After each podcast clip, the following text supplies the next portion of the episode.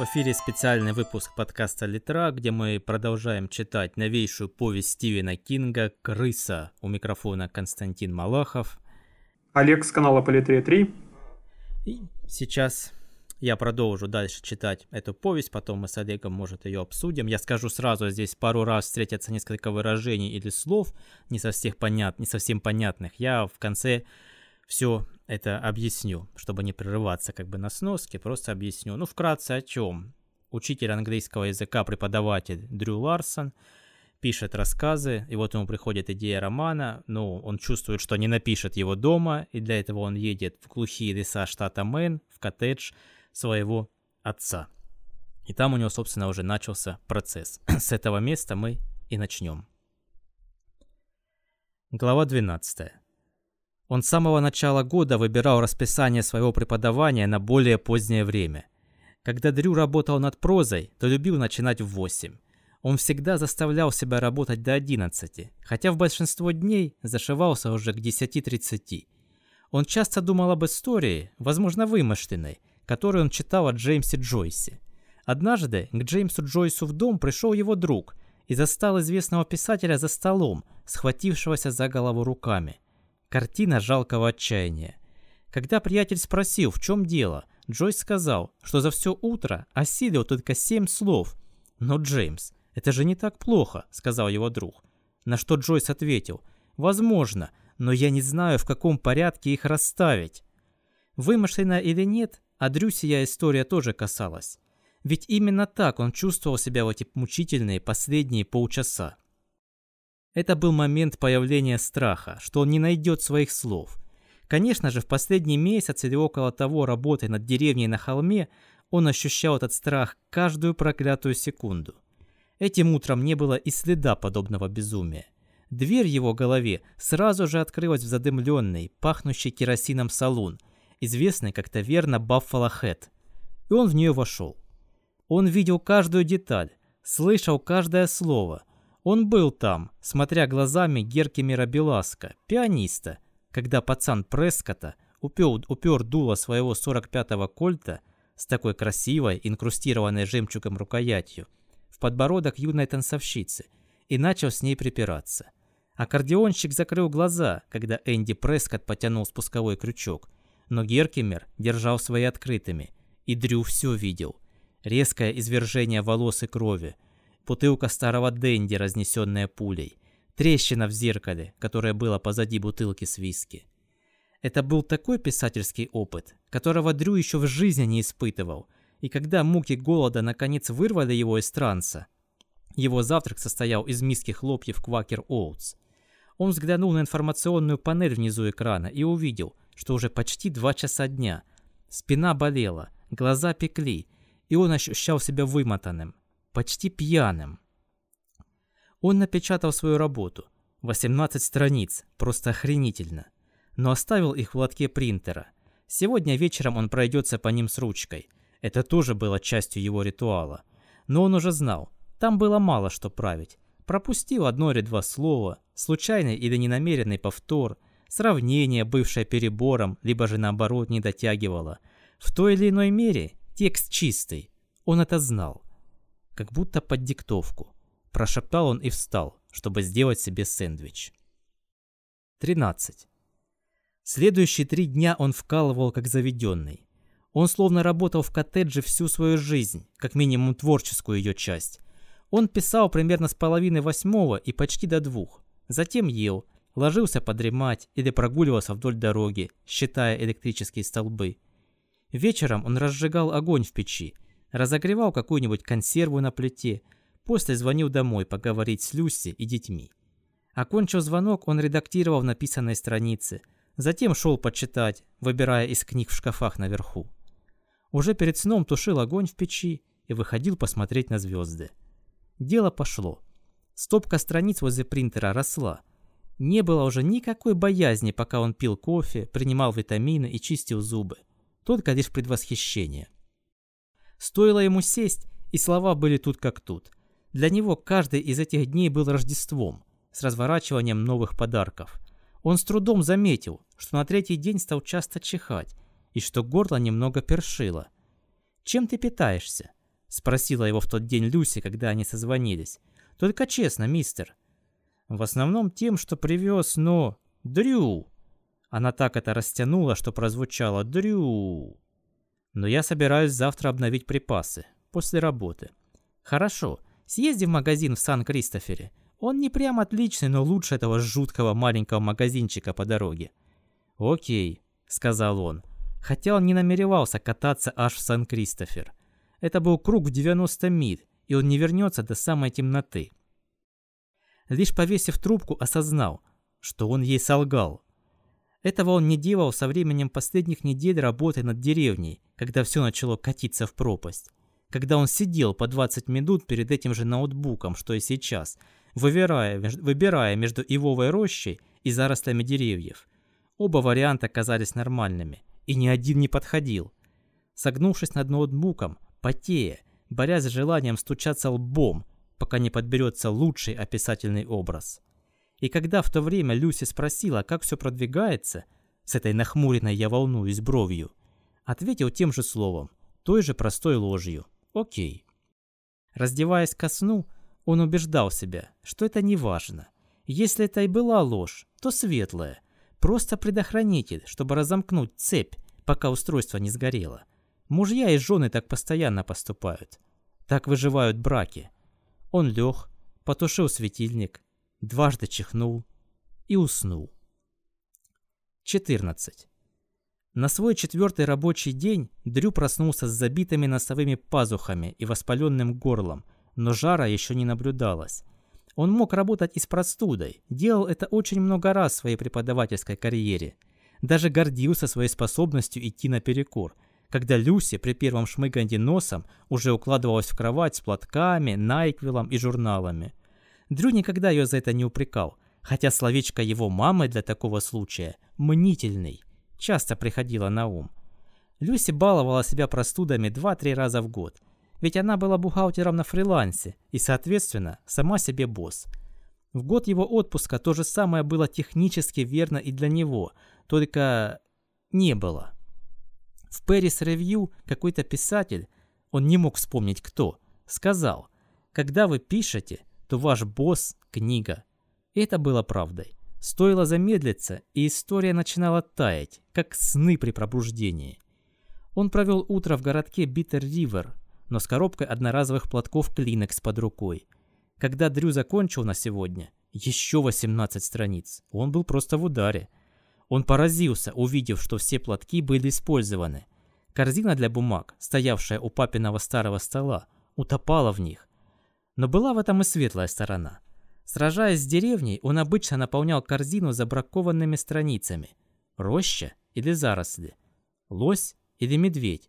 Солнце сверкало или палило. Такой хрени не было в городке Биттер-Ривер, который он все неохотнее хотел покидать. Но это было необходимо. У него остались пару банок говяжьего рагу и бифарони. Молока не было. То же самое с апельсиновым соком. Ему нужны были яйца, гамбургер, может быть курятина. И, конечно же, с полдюжины замороженных обедов. И еще он мог прихватить таблеток от кашля и пузырек Найквила, вечного резерва Люси. В Большом 90 все это наверняка имеется. Если нет, он, скрипя зубами, поедет в Сен-Кристофер. Превратит светлую ложь, сказанную Люси, в правду. Он медленно прополз по сортирной дороге и, наконец, вновь припарковался у Большого 90. К тому моменту он уже и чихал, и кашлял, горлу стало похуже, одно ухо ощущалось заложенным, и он подумал, что все-таки уже есть признаки жара. Напомнив себе кинуть в корзину бутылочку олив или тайленола, он вошел внутрь. Вместо Роя Девита за кассой стояла тощая молодая женщина с фиолетовыми волосами, кольцом в носу и нечто похожим на хромированный шип в нижней губе. Она жевала жвачку. Дрю, чей разум был все еще в утренней работе и, может, немного под воздействием жара, увидел ее идущей домой, в трейдер, стоящий на бетонных блоках, и двое или трое детишек с чумазыми лицами и домашней стрижкой. Самый младший, еще младенец, одетый в отвисший подгузник и заляпанную едой футболку с надписью «Мамочкино маленькое чудовище». Это был жестокий и подлый стереотип, и снобский до чертиков, но это не делало его неправдивым. Дрю схватил корзину. «У вас есть свежее мясо или овощи?» «Гамбургеры и хот-доги в холодильнике. Может, пара свиных отбивных. И у нас есть капустный салат». Что ж, это было в своем роде овощами. «А что насчет курицы?» «Нет, хотя есть яйца. Если будете держать в тепле, то, может, сумеете вырастить из них одну-две курицы». Она засмеялась с этой остроты, обнажив пожелтевшие зубы. Хотя бы не десна. Чавкнула. В итоге Дрю наполнил две корзины. Здесь не было Найквила, но нечто зовущееся лекарство доктора Кинга от кашля и простуды, а еще анацин и порошок от головной боли Гудис.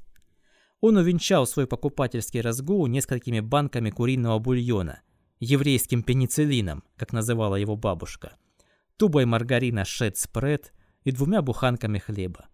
Он был таким белым и упругим, слишком ненатуральным, но беднякам выбирать не приходится. В своем недалеком будущем он уже видел суп и поджаренный сэндвич с сыром. Хороший выбор для человека с воспаленным горлом. Женщина за кассой рассчитала его, не переставая жевать. Дрю был заворожен вздыманием и опусканием шипа в ее губе. Во сколько лет мамочкино маленькое чудовище вставит себе такое же? Наверное, в одиннадцать. Он еще раз сказал себе «Ты сноб, даже снобский засранец». Но его перевозбужденный разум все так же продолжал выстраивать ассоциативный ряд. «Добро пожаловать, покупатели Волмарта! Памперсы, вдохновленные детьми! Мне нравится мужчина с кольцом на джинсах! Каждый день эта страница в твоем модном дневнике. Закрой ее и пришли 187, сказала она, обрывая поток его мыслей. Мать честная, действительно.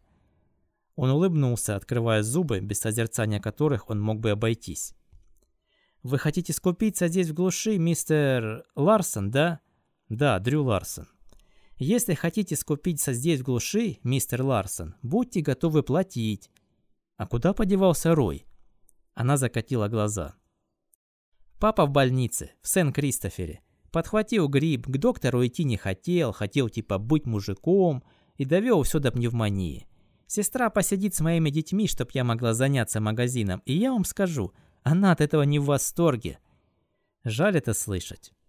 По правде он не особо переживал за Роя Девита.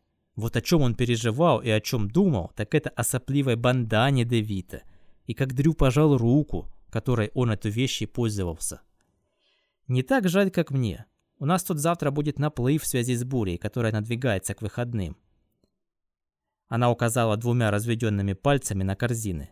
Надеюсь, вы в состоянии заплатить за это наличкой. А то терминал сдох, и папа все забывает отдать его в ремонт. Я заплачу. Что еще за буря? Северная, как сказали на Ривьер-Дюлуп. Ну, это радиостанция из Квебека. Она произнесла «Квабек». Сильный ветер и ливни. Прилетит послезавтра. Вы же там, на сортирной дороге, так ведь? Да. Ну, если вы не хотите застрять там на месяц или типа того, то пакуйте свои продукты, багаж и езжайте назад на юг. Дрю была знакома эта манера общения. Здесь, в поселке, не имело значения, что ты коренной житель Мэна. Если ты прибыл не из графства Арустук, то считался никчемным пижоном, не могущим отличить ель от сосны. А если ты проживал к югу от Агасты, то ты в придачу мог быть, не приведи Господь, очередным массачучелом. «Я думаю, что справлюсь», — ответил Дрю, доставая бумажник. «Я живу на побережье. Мы на своем веку повидали севосточников». Она поглядела на него с неким подобием жалости. «Я же не про северо-восточный, мистер Ларсон. Я говорю про северный, идущий с полярного круга, прямо через Оканадор. Температура просто рухнет со стола, как говорят. Прощайте 65 градусов и привет 38, может даже ниже. Затем мокрый снег, летящий в лицо со скоростью 30 миль в час. Вы застрянете на сортирной дороге. Точно застрянете. «Я буду в порядке», — сказал Дрю. «Это будет...» Он остановился. Собирался сказать, «Это будет как под диктовку». «Будет что?» «Нормально. Это будет нормально. Надейтесь. 15. По пути обратно в коттедж горящее солнце слепило глаза, добавляя к остальным симптомам еще и головную боль. Дрю размышлял о той бандане в соплях. Еще про Роя Девита, пытавшегося быть мужиком и оказавшегося в больнице. Он бросил быстрый взгляд в зеркало заднего вида и отметил свои красные, опухшие глаза. «Я не заболеваю грёбаным гриппом. Не в момент, когда я в ударе. Хорошо, но почему же во имя Господа он пожал руку этому сукиному сыну, когда она, несомненно, кишела микробами? Такими огромными, что для некоторых не надо было микроскопа. А если уж, пош... а если уж пожал, почему не попросился в уборную, где можно было как следует вымыть руки? Господи, да его дети знали об обязательном мытье рук. Он же сам их учил. «Я не заболеваю грёбаным гриппом», — повторил он и опустил козырек, чтобы солнце не било в глаза чтобы не слепило глаза. Слепило или засвечивало? Засвечивало лучше или это перебор? Он размышлял об этом, пока ехал в коттедж. Он занес свои продукты и заметил мигающее сообщение лампочку. Это была Люси, просящая перезвонить, как только он сможет. Он вновь ощутил это отвлекающее ярмо, чувство заглядывания через плечо, но потом осознал, что, может, дело не в нем, не всегда же он центр всего – один из детей мог заболеть или какой-то несчастный случай. Он позвонил, и впервые за долгое время, наверное, со времен деревни на холме, они спорили. Не так жестко, как бывало в первые года их брака, когда дети были маленькими, а с деньгами туго.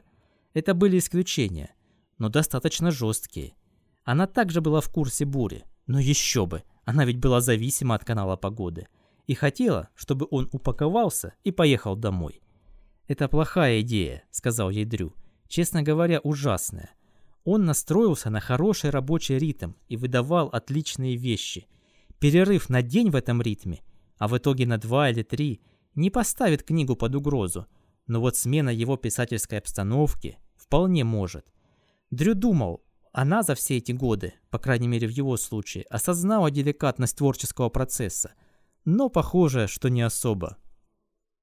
Ты не понимаешь, насколько ужасно предполагается эта буря. Ты разве не смотришь новостей? Нет. И затем без причины решил солгать. Разве что из-за озлобленности на нее в данный момент. У меня нет сигнала. Тарелка не пашет. Ну, все будет плохо. Особенно на севере в приграничных дачных поселках. Это там, где ты сейчас, если не заметил. Ожидают обширное отключение света из-за ветра – Хорошо, что я взял папину печатную... Можно я закончу, Дрю? Хотя бы сейчас. Он замолк. Голова пульсировала, и горло болело. В этот момент ему не сильно нравилась супруга. Безусловно, любил ее и всегда будет, но не нравилось. «Сейчас скажет спасибо», — подумал он. «Спасибо», — сказала она. «Я знаю, что ты взял машинку отца, но тебе придется сидеть при свечах и с холодной пищей несколько дней. Может, гораздо дольше я могу готовить на плите. Это уже было на кончике языка, но если он опять ее прервет, то ссора отклонится на новый курс, где он не воспринимает ее всерьез и так далее, и тому подобное, и бла-бла-бла. «Я думаю, ты можешь готовить на плите», — сказала она немного приемлемым томом, тоном.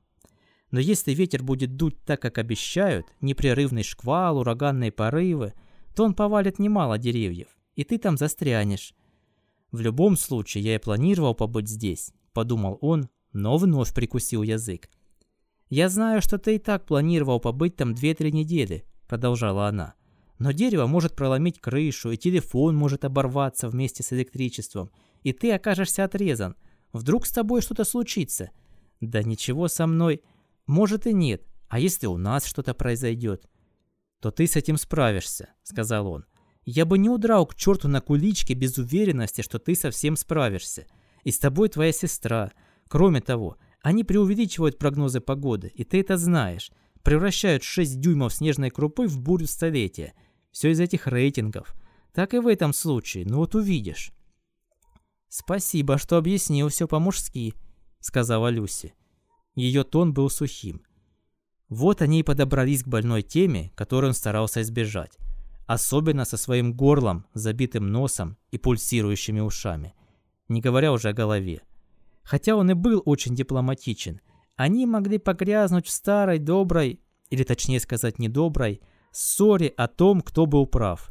А из нее они, нет, она, могли перейти к ужасам патриархального общества. Это была тема, которую Люси могла развивать бесконечно. Знаешь, что я думаю, Дрю? Я думаю, что когда мужчина говорит «ты же в курсе», а вы делаете это постоянно, то он хочет этим сказать «я это знаю, но ты слишком тупая, чтобы понять, следовательно, мне надо ей растолковать по-мужски». Он вздохнул, и когда вздох стал угрозой перейти в кашель, он его подавил. «Ты серьезно? Ты снова об этом начинаешь?» «Дрю, мы уже начали». Усталость в ее голосе, словно он был глупым ребенком, неспособным усвоить даже простейший урок, возмутила его. «Ну ладно, Люс, вот тебе еще немного объяснения по-мужски. Большую часть своей взрослой жизни я пытаюсь написать роман. Знаю ли я зачем? Нет. Все, что я знаю, это недостающий кусочек моего существования. Я должен это сделать и делаю. Это очень, очень важно. А ты просишь меня поставить все на кон. Это так же важно, как я и дети? Конечно нет, но разве такой стоит выбор? Я думаю, это выбор, и ты только что его сделал. Он засмеялся, и смех перешел в кашель. Это очень мелодраматично. Она на это не купилась. Она вцепилась в нечто иное. «Дрю, ты в порядке?» Ты же не заболел, правда?» В голове Дрю слышал женщину с шипом в губе, говорящую «был мужиком, и оно перешло в пневмонию». «Нет», — сказал он, — «аллергия». «Ты хотя бы подумаешь о возвращении? Подумаешь?» «Да». Очередная ложь. Он уже подумал об этом. «Позвони вечером, ладно? С детьми поговоришь». «А с тобой можно будет поговорить? Если я пообещаю без мужского высокомерия». Она засмеялась. Больше хихикнула, но все равно это был добрый знак. «Ладно. Я люблю тебя, Люс». «Я тебя тоже», — ответила она, и когда Дрю уже вешал трубку, ему пришла идея. Он предполагал, что преподаватели английского любят называть такое озарением, что, возможно, ее чувства не сильно отличались от его собственных. Да, она любила его, он был уверен, но в этот полдень раннего октября он ей не очень нравился. В этом он тоже был уверен. 16. Согласно этикетке, в лекарстве доктора Кинга от кашля и простуды было 26% алкоголя, но после хорошего глотка из бутылки, от которого глаза Дрюза слезились и он сильно закашлялся, подумалось, что производитель наверняка занизил процент содержания до того уровня, чтобы в большом 90 не ставить его на алкогольную полку, рядом с кофейным бренди, абрикосовым шнапсом и чекушками огненных шаров. Однако лучше всего сие средство чистило нос, и когда он тем вечером разговаривал с Брэндоном, его сын не заметил ничего необычного. Стейси заметила и спросила, все ли в порядке. «Аллергия», — сообщил он, повторив ту же ложь и Люси, когда та взяла трубку. По крайней мере, они этим вечером не собачились. Оставался лишь безошибочный холодок в ее голосе, который он прекрасно знал. Снаружи также было прохладно. Похоже, индейское лето закончилось. У Дрю по телу пробежала дрожь, и он растопил хороший огонь в печи. Он сел поближе к нему, в папино кресло-качалку, еще раз хлебнул доктора Кинга и начал читать старину Джона Ди Макдональда. Судя по начальной странице с рекламой, Макдональд написал 60 или 70 книг. Похоже, у него не было проблем с подбором нужного слова или выражения. Даже заработал уважение критиков. Повезло ему. Дрю прочел пару глав и пошел спать, надеясь, что утром простуда немного отпустит, и после этого сиропа от кашля не будет похмелья. Сон был неспокойный, с кошмарами. На утро он не смог вспомнить большинство этих снов. Только тот, с казавшимся бесконечным коридором и дверьми по обе стороны. Он чувствовал, что за одной из них выход, но не мог решить, в какую войти. И так и не выбрав ни одну, он проснулся холодным ясным утром, с полным мочевым пузырем и воспаленными суставами – он побрел в туалет в конце галереи, проклиная Роя де Вита и его сопливую бандану. 17. Жар все еще присутствовал, но, похоже, немного спал, а комбинация доктора Кинга с порошком Гуди помогла с остальными симптомами. Работа продвигалась весьма неплохо. 10 страниц вместо 18, но для него и это было прекрасно. Он все еще останавливался то здесь, то там, подбирая правильное слово или выражение, но списывал это на инфекцию в своем организме. Эти нужные слова и выражения всегда приходили через пару секунд, и в аккурат входили на место. История хорошела. Шериф Джим Аверио посадил убийцу в тюрьму, но объявились головорезы, приехавшие на скором поезде, полуночном заказном, оплаченным богатым папочкой Энди Прескота. Сейчас они готовили осаду города. В отличие от деревни, книга была больше про сюжет, чем персонажи и ситуации. Это начинало немного волновать Дрю.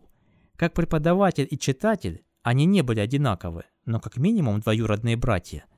Он имел склонность концентрироваться на теме, языке, символизме, а не на сюжете. Но кусочки истории, похоже, тоже вставлялись на место, почти что по своей воле. Лучшее было то, что начала формироваться странная связь между Аверилом и Прескотом-младшим, которая добавила истории резонанс, неожиданный, как тот полуночный поезд. Вместо послеобеденной прогулки он включил телевизор и после долгой охоты в списке ТВ отловил канал погоды. Доступ к такому невероятному массиву видео здесь, в жопе мира, в другой раз его бы позабавил, но не сейчас – Длинная сессия за ноутбуком выжила его, вместо того, чтобы зарядить. Почти опустошила. Зачем во имя всего святого он пожал Дэвиду руку? Обычная вежливость, само собой, и полное непонимание, почему же, во имя всего святого, он не помыл руки после. «Это уже все было», — подумал он. «Да». И вот он опять себя терзает. В какой-то мере происходящее напомнило ему катастрофичную, последнюю попытку написать роман, когда он, После того, как уснула Люси, мог долго лежать бодрствуя, умственно деконструируя и реконструируя несколько сделанных за день абзацев, ковыряясь в работе, пока та не закровоточит. Стоп, это прошлое. Сейчас настоящее. Смотри чертов прогноз погоды. Но это не был прогноз. Канал «Погода» никогда не опускался до краткости. Это была грёбаная опера конца света – Дрю был не в состоянии понять любовь к жены к всему каналу, который, похоже, был населен только гиками метеорологии. Как следствие, сейчас они уже давали имена даже не ураганам, но и циклонам. Тот, о котором его предупредила продавщица, он же, о котором так волновалась жена, назвали Пьером. Дрю не мог представить более тупого имени для бури. Циклон спускался от Соскочевана на северо-восточный путь, что тут же сделала женщину с шипом в губе, облажавшейся. Это все-таки был Севасточник, который принесет его в 90-й поселок завтра к обеду или вечеру. Он сопровождается постоянным ветром в 40 миль в час с порывами до 65. «Можно подумать, что все это звучит не так уж и плохо», — сказал погодный гик. Молодой человек с модно растрепанной бородой, на которую Дрю было больно смотреть. Мистер Растрепа воспевал Пьера Апокалипсиса не пятистопным ямбом, но около того. Что вам нужно помнить, так это что температура резко упадет, когда будет проходить буря. Я имею в виду грохнется со стола. Дождь может перейти в мокрый снег, и водителям в Северной Новой Англии не стоит сбрасывать со счетов возможность гололеда. «Может, не стоит поехать домой?» – подумалось Дрю. Но его уже держала не только книга – Мысль о длинной поездке по сортирной дороге в таком истощенном состоянии утомила его еще сильнее. И когда он доберется до нечто похожего на цивилизацию, то ему придется опустить руки, подтягивая спиртосодержащее лекарство от простуды. Но главное, говорил растрепанный погодный гик, что этот парень встретится с полосой высокого давления, идущей с востока. Очень необычное явление. Это значит, что наши друзья севернее от Бостона – могут попасть в то, что старые янки называли трехдневным ударом. «Забей на это», – подумал Дрю и взял свой носовой платок. Позже, после безуспешной попытки подремать, все, что он делал, лишь метался и крутился, пока не позвонила Люси. «Послушай меня, мистер». Он ненавидел, когда она его так называла, будто ногтями по классной доске. Прогноз становится только хуже. Тебе нужно ехать домой. Люси, это всего лишь буря. Мой папа называл это шапка из ветра. Не атомная же война. Ты должен приехать, пока еще есть возможность. Ему это уже надоело. И она надоела. Нет, я должен быть здесь. Ты дурак, сказала супруга. Затем впервые, насколько он мог вспомнить, первой повесила трубку. 18. Дрю включил канал погоды сразу же, как проснулся следующим утром, думая при этом, как собака ест свою рвоту, так и дурак все повторяет глупость. Он надеялся услышать, что осенняя буря Пьер сменил свой путь.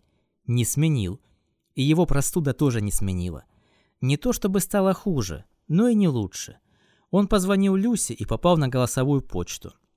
Возможно, она была вся в делах, а может просто не хотела с ним разговаривать.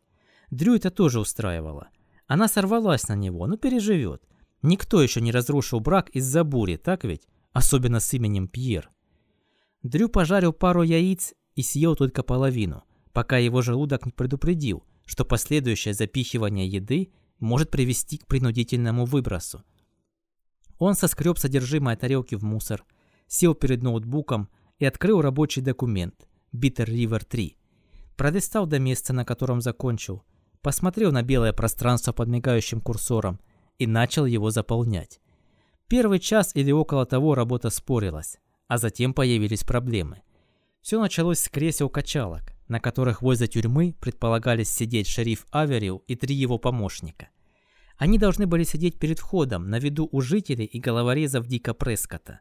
Это ведь было основой хитрого плана Аверила, заключающегося в вывозе сына Прескота прямо под носом суровых парней, чьим заданием являлось этого не допустить. Законники обязаны были быть на виду, особенно помощник Кэл Хант, который оказался того же роста и комплекции, что и Прескотт-младший. На Ханте была цветная мексиканская шаль и ковбойская шляпа, украшенная серебряными кончус. Безразмерный край шляпы скрывал лицо. Это было важно. Шаль и шляпа не принадлежали помощнику Ханту. Он сказал, что чувствует себя дурнем в такой шляпе. Шерифу Аверилу было по барабану. Он хотел, чтобы люди Прескота смотрели на одежду, а не на человека под ней. Все отлично. Хорошее повествование. Затем пришла беда. «Хорошо», — сказал шериф Аверил своим помощникам. «Мы достаточно подышали ночным воздухом. Нас увидели все, кто хотел. Хэнк, принеси-ка тот кувшин. Я хочу быть уверен, что ребята на крышах четко увидят, как тупой шериф напивается со своими еще более тупыми помощниками. «Мне все еще надо быть в этой шляпе», — почти простонал Кэл Хант. «Я не смогу это пережить». «Ты должен беспокоиться, чтобы вообще пережить эту ночь», — сказал Аверил. «Теперь давайте вынесем эти качалки наружу и...» И вот здесь Дрю остановился, парализованный видом крошечного кабинета шерифа Биттер Ривер с тремя креслами-качалками внутри. Нет, четыре качалки потому что еще одна для самого Аверила. Это было еще абсурднее ковбойской, скрывающей лицо шляпой на Келли Ханте. И не только потому, что четыре кресла заполнят всю чертову комнату. Сама идея качалок была противоположна силе закона, даже в маленьком западном городке, типа Биттер-Ривер. Люди бы смеялись. Дрю удалил большую часть предложения и посмотрел на оставшееся. «Давайте вынесем эти... эти что? Стулья?» Было ли у шерифа в кабинете хотя бы четыре стула? Маловероятно. «Это же не долбаная приемная», — сказал Дрю и потер свой лоб. «Не в...» Неожиданный чих удивил его. Он даже не успел прикрыть рот, разбрызгав по экрану хороший слой слюны, искажающий под собой слова. «Сука, твою ж сучью мать!» Он потянулся за платками протереть экран, но коробок Клинекса был пуст. Вместо него взял кухонное полотенце и когда закончил с чисткой, подумал, как сильно промокшее полотенце похоже на бандану Роя Девита, на его сопливую бандану. Давайте вынесем эти... Неужели жар нарастал? Дрю не хотел в это верить. Желал верить, что растущая температура, которую он ощущал, плюс усилившаяся пульсация в голове, были от напряжения при решении идиотской проблемы с качалками, так что он мог продолжать но все равно было похоже. В этот раз он успел отвернуться до начала чихания. На сей раз не одиночный, а с полдюжины. Он чувствовал, словно его носовые пазухи напирали друг на друга, словно перекачанные шины. Горло соднило, и ухо тоже. «Давайте вынесем эти...» Его осенило. «Скамья!» Кабинете шерифа могла быть скамья, где люди могли сидеть, ожидая решения своих мелких дел – он ухмыльнулся и поднял себе большой палец. Больной или нет, а кусочки все еще падали на свои места. И разве это было не удивительно? Творчество часто работает на своих резервах, независимо от болезней тела. У Фланнери О'Коннора была волчанка, у Стэнли Элкинса – рассеянный склероз, Федор Достоевский страдал эпилепсией, а Октавия Батлер – дислексией. Что по сравнению с этим была какая-то простуда, допускай даже грипп. Он сможет работать и так. Скамья это доказала. Скамья была гениальна. Давайте вынесем эту скамью наружу и немного выпьем. Но мы же не будем пить по-настоящему, да, шериф? Спросил Джеб Леонард. Ему в деталях объясняли план, но Джеб не был самой яркой лампочкой в... Самой яркой лампочкой в люстре? Господи, нет, это же анахронизм. Это же он? Часть про лампочку в любом случае. Никаких ламп в 1880-х. Но люстры уже безусловно были. Одна даже висела в салоне. Был бы сейчас доступ в интернет, он мог бы посмотреть на бесчетное количество образцов того времени. Но его не было. Только лишь две сотни каналов на телеке, из которых большинство – полный отстой. Лучше использовать другую метафору. Если это вообще называлось метафорой. Дрю не был уверен. Может, это было сравнительное... Что-то сравнительное. Нет, это была метафора. Он был уверен. Почти. Неважно. Не в этом суть. Это же не было учебным упражнением. Это была книга, так что сфокусируйся на письме. Взгляд на приз. Не самый зрелый арбуз на грядке. Не самый быстрый скакун в заезде. Нет, все было ужасно, но... И тут дошло. Магия. Он согнулся и быстро напечатал. Ему в деталях объясняли план, но Джеб не был самым умным ребенком в классе. Удовлетворенный, ну, относительно удовлетворенный, Дрю поднялся, глотнул доктора Кинга и запил стаканом воды, чтобы смыть послевкусие во рту. Слизкая смесь соплей и лекарства. Это как раньше, как было с деревней. Он мог убеждать себя, что это неправда, что в этот раз все совсем по-другому, что отлаженный процесс не был так уж отлажен из-за его жара, довольно высокого, насколько он чувствовал. И вообще все это из-за того, что взялся за бандану. Нет, ты взялся не за нее, а за руку. Ты держал руку, которая держала бандану. Держал руку, которая держала бандану, ага. Он открыл холодную воду и умылся. Стало немного лучше. Дрю смешал порошок от простуды Гуди с водой, выпил, затем подошел к двери и распахнул ее. Он был почти уверен, что там будет мама Лосиха. Настолько уверен, что на мгновение, спасибо жару, он подумал, что видит ее за сараем с инструментами. Но это были лишь тени, пляшущие в легком ветерке. Он несколько раз глубоко вздохнул. Входил хороший воздух, выходил плохой. Когда я подал ему руку, то был не в себе. Дрю зашел обратно и сел за ноутбук. Продолжать не казалось хорошей идеей, но не продолжать казалось еще худшей. Он продолжил писать, стараясь вновь поймать ветер, наполнявший его паруса и уносящий так далеко. Вначале казалось, что сработало, но к обеду, не то чтобы он сильно хотел кушать, его внутренние паруса сдулись. Вероятно, это была болезнь, но все равно, это так походило на уже бывавшее – мне кажется, я теряю слова. Это то, что он тогда сказал Люси, сказал Эллу Стемперу. Но это не было правдой. Он составил доступное им объяснение, которое они приняли бы как писательский блок. Нечто, через что он сможет со временем пробиться. Или само рассосется. По правде, все было наоборот. Было слишком много слов. Это было роща или заросли, светило или слепило, или выглядывало – Глаза персонажа были запавшими или глубоко сидящими. И если глубоко сидящими писались через дефис, то как надо писать глубоко запавшими? Он прекратил в час дня. Написал две страницы, и было все сложнее отбросить чувство, что он возвращается к нервному и невротическому человеку, который три года назад чуть не спалил свой дом.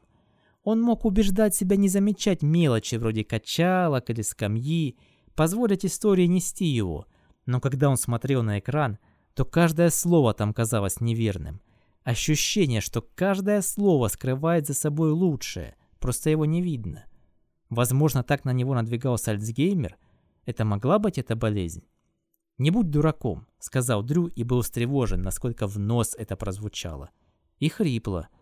Скоро он полностью потеряет голос.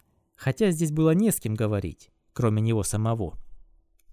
Давай, тащи свой зад домой. Тебе можно поговорить с женой и двумя чудными детьми. Сделав это, он потеряет книгу. Он знал это так же четко, как свое имя. Через 4-5 дней, как он вернется в Фалмут и ему станет лучше, он откроет документы по Биттер-Ривер, и текстом будет выглядеть написанным кем-то еще. Чужая история, которую он понятия не имеет, как закончить. Бросить сейчас – это все равно, что выбросить ценный подарок, который, может, никогда уже не достанется. Был мужиком, и это превратилось в пневмонию, говорила дочь Роя Девита, бывшим таким же чертовым дураком. И он собирался поступить так же. «Леди или тигр? Книга или твоя жизнь?» Выбор и вправду был таким суровым и драматичным. Конечно, нет, он точно чувствовал 10 фунтов дерьма в пятифунтовом пакете. Это несомненно. Вздремнуть. Мне надо вздремнуть. Проснусь и смогу решить. И он глотнул еще магического эликсира доктора Кинга, или как он там назывался, взобрался по ступенькам наверх в спальню, которую они делили с Люси в прошлой поездке. Он уснул, и когда пробудился, его встретили дождь и ветер, сделавшие выбор за него. Ему нужно было позвонить, пока он еще был в состоянии это сделать. 19. «Эй, дорогая, это я. Прости, что разозлил тебя, правда». Она это полностью проигнорировала. «Это не похоже на аллергию, мистер. Больше похоже, что ты болен. Это всего лишь простуда». Он прочистил горло или попытался. Хреновое, могу сказать. Прочистка горла вызвала кашель. Он прикрыл микрофон старомодной трубки, но догадывался, что она все равно услышала. Ветер выл, дождь стучал в окна, и свет помигивал. «И что теперь? Будешь отсиживаться?» «Придется», — сказал он и быстро добавил. «Это не из-за книги, не сейчас. Я бы приехал домой, будь это безопасно, но буря уже здесь. Свет только что мигал. Могу гарантировать, что электричество и телефон пропадут еще до темноты. Здесь я сделаю паузу, чтобы ты могла сказать, а я тебе говорила». «Я тебе говорила», — сказала она. «Ну а теперь, когда уже все свершилось, насколько у тебя все плохо?» «Не так уж ужасно», — сказал он, что было куда большей ложью, чем рассказ про нерабочую тарелку. Он подумал, скажи он правду, то сложно было предположить, как она отреагирует. Стала бы она звонить копам в Преск-Айл и вызывать спасателя? Даже в его нынешнем положении это казалось излишним, не говоря уже о стыде. «Я в ярости от этого, Дрю. В ярости, что ты там отрезан. Ты точно не можешь выехать?» Я мог бы раньше, но принял лекарство от простуды, лег подремать и проспал. Сейчас уже без шансов. Там все еще вымоенные канавы с прошлой зимы. Такой ливень, как сейчас, поднимет грунтовые воды под дорогой. Сабербан может исправиться, но если нет, то придется вышагивать 6 миль от коттеджа и 9 от Большого 90. Повисла пауза, в которой Дрю вообразил, что может слышать ее мысли. «Ты должен быть мужиком. Да, очередной чертов дурак. Я тебе это уже говорила, но, видимо, недостаточно». Задул ветер, и свет вновь мигнул. Или заикнулся. Телефон запел цикадой, а затем прочистился.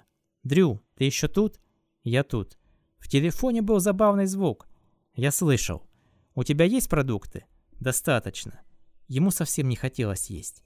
Она вздохнула. «Тогда затаись. Позвони мне вечером, если телефон будет еще работать». «Я позвоню. И если погода отпустит, то приеду домой. Если на дороге будут деревья, ты не приедешь, пока кто-то не явится и не почистит дорогу». «Я сам их уберу», — сказал Дрю. «Папина бензопила в сарае, если ее не прихватил кто-то из арендаторов. Бензин в ней, конечно, испарился, но я смогу слить немного из Сабербана. Если тебе не станет хуже. Не станет мне... Я скажу детям, что ты в порядке. Она говорила больше себе, чем ему. Нет смысла им еще волноваться. Это неплохое, это хрень собачья, Дрю. Она ненавидела, когда он ее перебивал, но не ощущала никаких угрызений, делая так сама. Я хочу, чтобы ты это знал. Когда ты попал в эту ситуацию, то затащил в нее и нас тоже. Мне жаль. Дела с книгой идут нормально? Очень надеюсь. Оно должно стоить всех усилий. Нормально все идет. Он уже не был в этом уверен. Но что еще он мог ей сказать? Снова началось-то дерьмо, Люси. Да я еще и болен. Это успокоит ее разум. «Ладно», — вздохнула она. «Ты идиот, но я тебя люблю». Я тоже тебя Ветер взвыл, и внезапно единственным освещением в коттедже остался тусклый и мерцающий свет из-за окон. «Люси, у меня только что погас свет». Он звучал спокойно, и это было хорошо. «Загляни в сарай», — сказала она. «Там может быть керосиновая лампа». Вновь раздалось жужжание цикад, и после лишь тишина. Он положил старомодную трубку на рычаг. Он остался сам по себе. 20. Дрю снял с одного из крючков у двери старую пыльную куртку и пробился к сараю, преодолевая сумерки, подняв руку, защищаясь от летящей ветки. Может, это из-за болезни, но ему казалось, что ветер уже дует миль сорок в час. Он перебирал ключи, за поднятый ворот куртки затекали холодные струйки, и ему пришлось перебрать три штуки, пока нашел подходящий к замку. Ему опять пришлось крутить его туда-сюда, заставляя повернуться – и пока он с этим справился, то весь промок и кашлял. Сарай был мрачным и весь в тени, несмотря на открытую дверь. Но света хватило, чтобы обнаружить папину бензопилу на столе у дальней стены. Там были еще пара других пил. Одна из них – двуручная ножовка.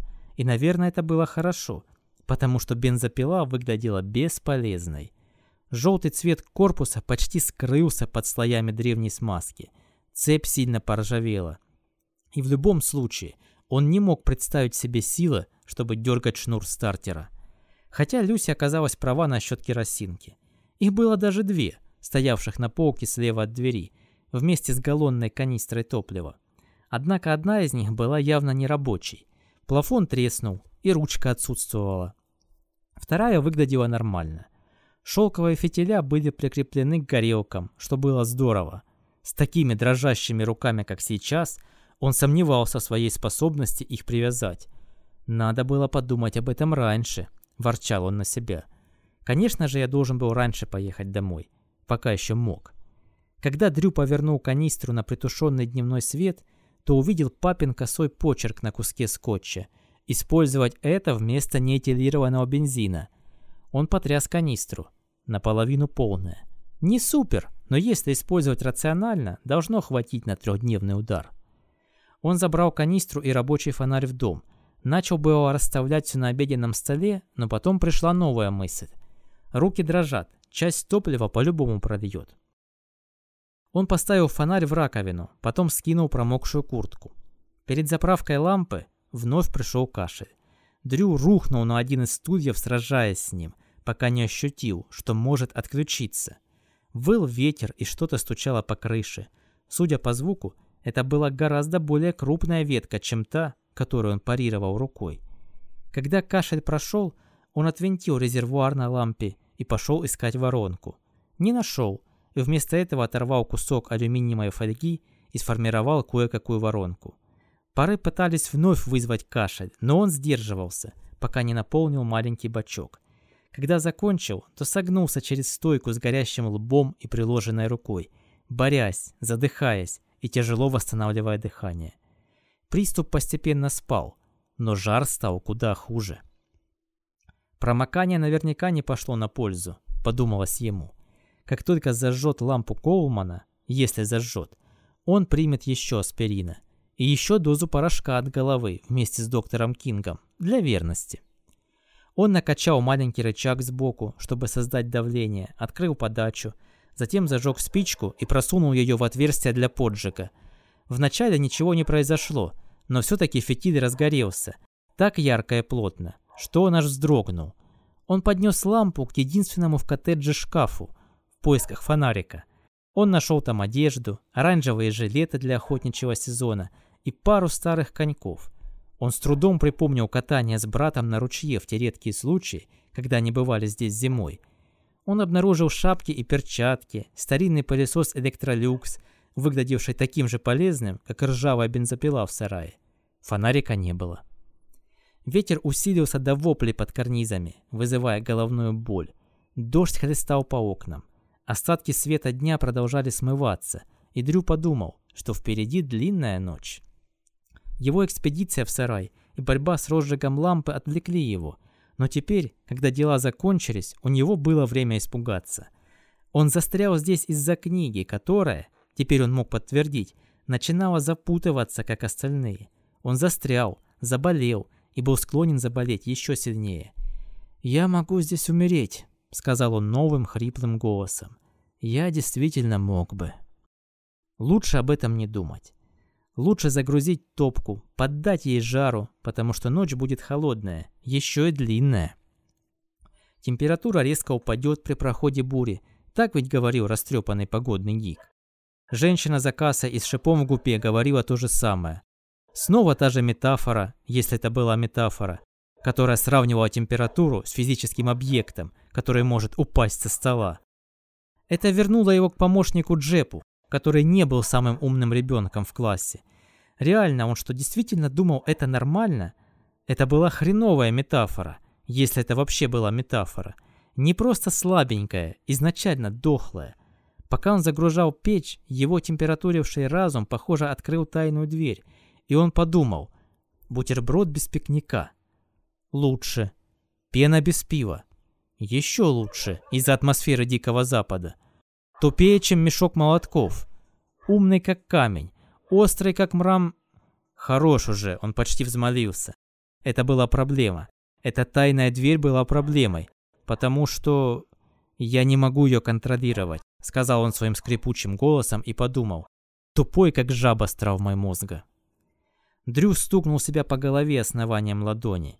Боль вспыхнула. Он повторил. И еще раз. Когда ему надоело, он сложил мятые журнальные листы под щепой, чиркнул спичкой и наблюдал, как пламя начало ее лизать. Все еще держа зажженную спичку, он посмотрел на листы с Bitter River, сложенные стопкой у принтера, и подумал, а что будет, если он коснется их огнем? Он не планировал сжигать дом, когда подпалил деревню на холме. Пожарные прибыли, когда пламя успело лишь покоробить стены его кабинета, но здесь, на сортирной дороге, не будет пожарных. И буря не остановит пожар, как только он разойдется, потому что коттедж был сухим и старым, старым как грязь, сухим как бабушкины. Пламя добралось по спичке до пальцев. Дрю стряхнул его, кинул в пылающую печь и с грохотом закрыл дверцу. «Это неплохая книга, и я здесь не умру», — сказал он. «Этого не будет. Он затушил керосинку и опустился в свое высокое кресло, в котором проводил вечера, читая Джона Макдональда и Элмара Леонарда в мягких обложках. Сейчас было темновато, чтобы читать. Единственный свет в коттедже был дергающийся красный глаз огня, видневшийся через окошко печи. Дрю подвинул кресло поближе к печке и обхватил себя руками, чтобы унять дрожь. Он должен был сменить свои сырые рубашку и штаны. Сделать это прямо сейчас – если не хочет разболеться еще сильнее. Он все еще продолжал об этом думать, когда уснул. 21. Его разбудил треск чего-то ломающегося. За ним последовал второй и глухой удар, затряс пол. Упало дерево, и, наверное, большое. Огонь в печи догорел до слоя ярких красных угольков, которые мерцали. Вместе с ветром слышался сыпучий шорох на окнах. Комната на первом этаже была изумительно теплой, но температура снаружи наверняка упала, со стола, как и предсказывалось, и поэтому дождь превратился в град. Дрю хотел посмотреть время, но запястье было голым. Он подумал, что оставил часы на прикроватной тумбочке, хотя он не мог вспомнить точно. Всегда можно посмотреть время и дату на ноутбуке, предположил Дрю. Но в чем смысл? Была ночь в северных лесах. Разве необходима еще какая-то информация? Он решил, что необходимо. Он должен выяснить, не упало ли дерево на его надежный сабербан и размозжило его к чертям. Конечно, необходимость была неправильным словом. Необходимость должна быть для чего-то, с подтекстом, что если ты сможешь изменить ситуацию, то к лучшему. А в его данной ситуации ничего не изменишь. И была ли ситуация подходящим словом, или слишком общим? Точнее было исправить ситуацию. Исправить не в контексте подчинить, а... «Остановись», — сказал он. «Ты что, хочешь свести себя с ума?» Он был уверен, что часть его именно этого и добивалась. Где-то в его голове дымились панели управления и плавились микросхемы, и какой-то безумный ученый ликующе тряс кулаками. Он мог убеждать себя, что это все жар, но он пышил здоровьем, когда все пошло не так с деревней на холме. Также с двумя другими, физически, по крайней мере. Он встал, морщась от боли, которая, казалось, проникла во все суставы, и побрел к двери, стараясь не хромать. Ветер выхватил ее из рук и грюкнул о стену. Он снова схватил дверь и придержал. Его одежда приклеилась к телу, а волосы взлетели назад со лба. Ночь была черной. Черной, как сапоги дьявола. Черной, как кошка в угольной шахте. Черной, как жопа сурка. Но он смог бы разобрать завал своего сабермата и, может быть, ветки, которые торчали над ним. Однако он не был уверен. Думал, дерево уничтожило Саберман и приземлилось на сарай, без сомнения проломив крышу. Дрю плечом закрыл дверь и вставил щеколду. Он не ожидал чего чужаков в столь грязную ночь, но также не хотел, чтобы ветер открыл ее после того, как он заснет, а он собирался поспать. Дрю прошел к кухонной стойке под мерцающий ненадежный свет углей и зажег керосиновую лампу Коулмана. В ее сиянии коттедж выглядел сюрреалистично, будто бы пойманный вспышкой и в ней же застывший. Держа лампу перед собой, Дрю подошел к лестницу. И тогда он услышал шорох у двери. «Ветка», — сказал он себе. Ветер принес и как-то зацепилась. Может, за коврик у порога. Неважно. Спать. Шорох повторился. Так мягко, что он бы никогда и не услышал, если бы ветер не решил в данный момент затухнуть. Это не было похоже на ветку. Это звучало человечески. Будто какой-то одинокий путник, обессиленный бурей или так сильно пострадавший, что даже стучать не мог, лишь скрести. Только вот снаружи никого не было. Или был. Он мог быть абсолютно уверен. Там же такая тьма. Черная, как сапоги дьявола. Дрю подошел к двери, вытащил щеколду и открыл. Посветил лампой. Никого не было. И когда он уже был готов вновь захлопнуть дверь, вдруг посмотрел вниз и увидел крысу. Норвежская, наверное. Не гигант, но довольно крупная. Она лежала на вытертом коврике. Одна из лап, розовая и удивительно человеческая, как у ребенка, вытянулась и все еще скребла воздух. Черно-коричневый мех был испачкан кусочками листьев, щепками, пятнами крови. Вылупленные черные глаза смотрели вверх на него. Ее бок вздымался. Коричневая лапа продолжала царапать воздух, как будто все еще скребла дверь, Малюсенький звук. Люся ненавидела грызунов, с визгом хватаясь за голову, если видела обычную полевую мышь возле плинтуса. И не стоило ей говорить, что крошечный, гладкий зверек был, несомненно, в гораздо большем ужасе от нее, чем она от него. Лично Дрю не особо заморачивался насчет грызунов. Понимал, что они переносят болезни, самые частые хантавирус и бешенство от укусов, но не разделял почти природное отвращение Люси к ним. В данном случае он испытывал жалость. Наверное, из-за этой крошечной розовой лапки, которая продолжала скрести пустоту. Или булавочный отблеск белого света фонаря в ее темных глазах. Она лежала тяжело дыша и глядя на него, с кровью на мехе и усах, сломленная и, вероятно, умирающая.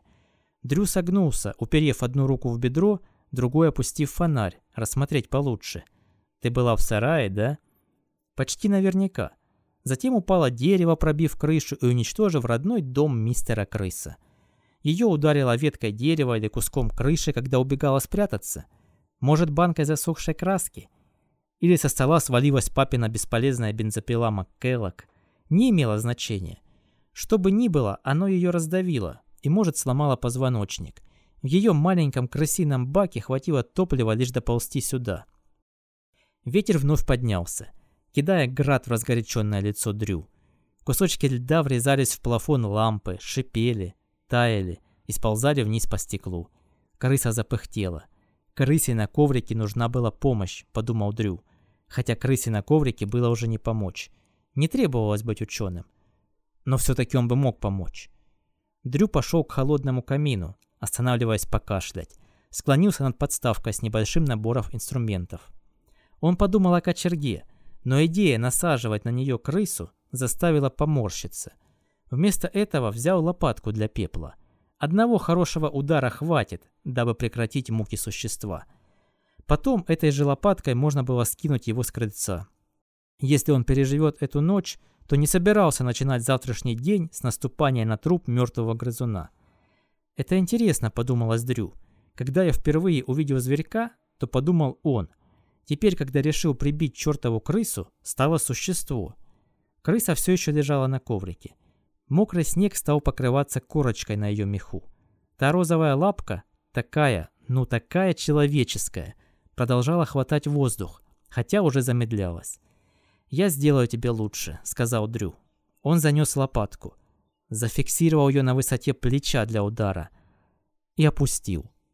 Почему? Медленно сжимающая воздух лапа, глаза бусинки. Дерево сломало крысиный дом и сломало его, снова он. И он как-то дотащил себя до коттеджа, бог свидетель, сколько ему потребовалось усилий. И это будет его наградой? Еще один удар, на этот раз финальный? Дрю сам чувствовал себя сломленным в эти дни. И смешно это или нет, наверное, да. Он ощущал долю сопереживания. Тем временем на ветру стало холодно. Слякоть летела в лицо, и он вновь задрожал. Ему пришлось закрыть дверь, но бросать крысу медленно умирать во тьме не собирался. И на грёбаном кобрике в придачу. Дрю поставил лампу и сгреб это на лопатку. Забавно, как универсально звучало такое местоимение. Он подошел к печи и наклонил лопату, чтобы крыса сползла на пол. Та розовая лапка все еще скребла. Дрю уперся руками в колени и кашлял до сухоты и танцующих перед глазами пятен. Когда приступ прошел, он забрал лампу к своему читальному креслу и сел. «Давай, можешь умирать», — бросил он. «По крайней мере, спас тебя от непогоды, и можешь сделать это в тепле». Он затушил керосинку. Остались только еле светящиеся красным догорающие угли. То, как они вспыхивали и затухали, напоминало ему движение скребущей лапки — скребущий, скребущий и скребущий. Она все еще это делала, он видел. Надо было зажечь огонь до того, как пойду спать, подумал Дрю. Если не сделаю, то к утру это место будет холодным, как могила Гранта. Но кашель, который временно утих, несомненно начнется вновь, если он встанет и начнет колыхать флегму внутри себя. И он устал. Кроме того, ты же положил крысу близко к печке, я думаю, ты принес ее сюда, чтобы она умерла естественным путем, не так ли? Не зажарить ее живьем.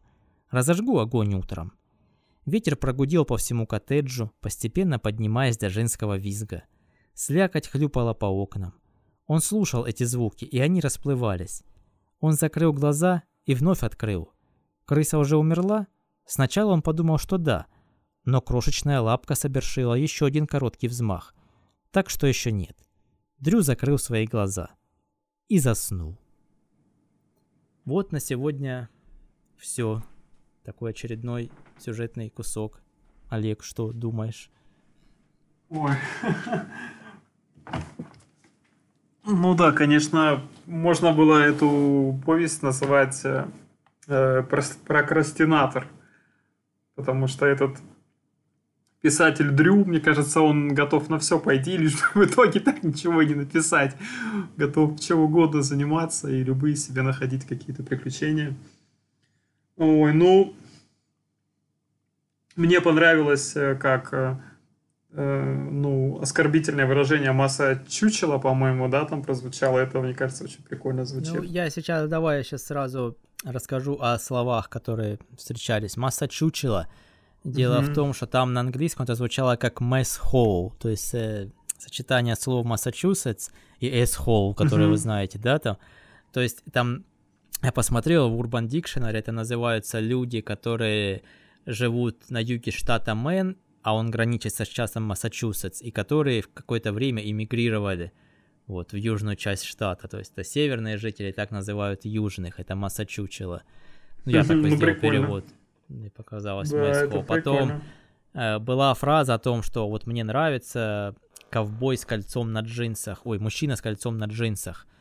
Я долго парился над переводом, а это отсылка к рекламе жевательного табака. А раньше очень угу. часто он был в круглых банках в Америке, и его носили в заднем кармане джинсов, и так как постоянно он там находился, то отпечатывалось такое кольцо.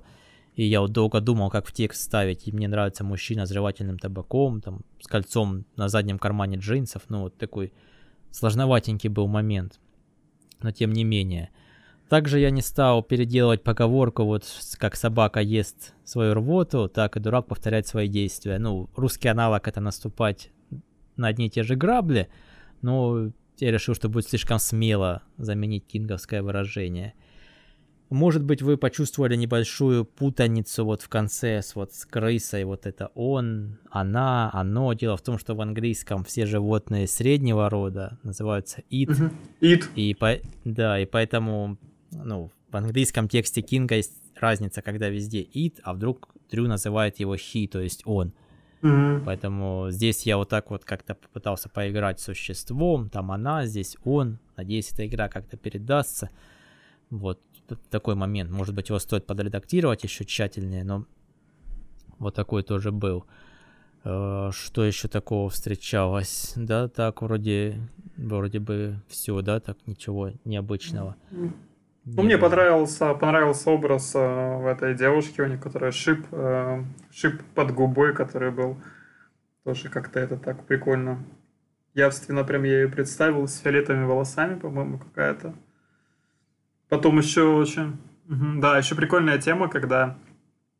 Ну, чисто такой деревенский мачизм какой-то, да, когда там не пошел к врачу, помер, но зато мужиком там, вот это смешно, когда чувак говорит, что типа он решил, ну, он считает же настоящим мужиком, поэтому он к врачам не обращается. Это как мачете, не смс, да, что-то, ну, очень, очень Да, забавно. там на английском было такое выражение, вот это, знаешь, там э, be a man about Ну it. да. Я, я, я, я сначала думал перевести, типа, перетерпеть или что-то такое, но в итоге оно по контексту вот так получалось. Вообще, я могу хочу сказать, что вот переводя и редактируя эту повесть, я очень сильно ощущал себя так же, как Дрю.